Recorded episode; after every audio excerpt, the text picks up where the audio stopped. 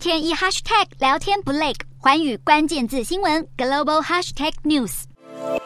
中国外交部长王毅和所罗门群岛总理苏加瓦瑞二十六日举行会谈，中国外交部的南太平洋八国访问旅程就此展开。中所两国在会中签订安全合作架构协议。王毅声称，协议目的是协助所国提升警务执法能力，维护社会治安。而根据法新社报道，这份协议的草案当中有一项条款允许中国在所罗门群岛上部署海军部队，但是这项说法仍被王毅否定。他宣称中国没有意图在当地建立军事基地。中国外交部发言人。汪文斌也针对王毅此次行程发表声明。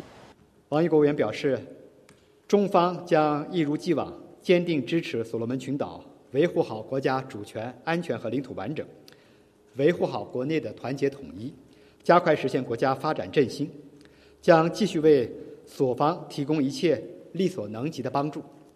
王毅在会后记者会中表示，中所两国之间的安全合作做法合情合理，但却还是让外界非常担心，这项欠缺透明度的安全协议，是不是代表中国将要与各个太平洋岛国达成涵盖警务、安全和资料通讯合作的广泛区域性协议，会促成更多模糊化的交易？而纽西兰总理阿尔登则认为，中国不必干涉太平洋国家事务，因为各地区国家都有能力自行解决区域问题。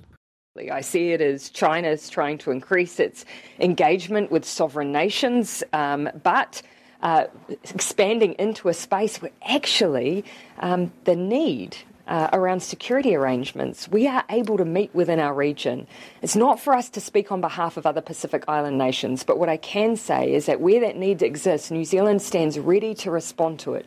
中国与所罗门群岛曾经私底下进行秘密谈判，事件曝光后，引发澳洲、纽西兰甚至是日本政府的担忧与关切。如今，中所两国政府又正式签订了这份堪称是提升地区安全和自由贸易合作的协议，让各国政府更加担忧中国试图在太平洋地区透过激进外交手段扩大势力范围。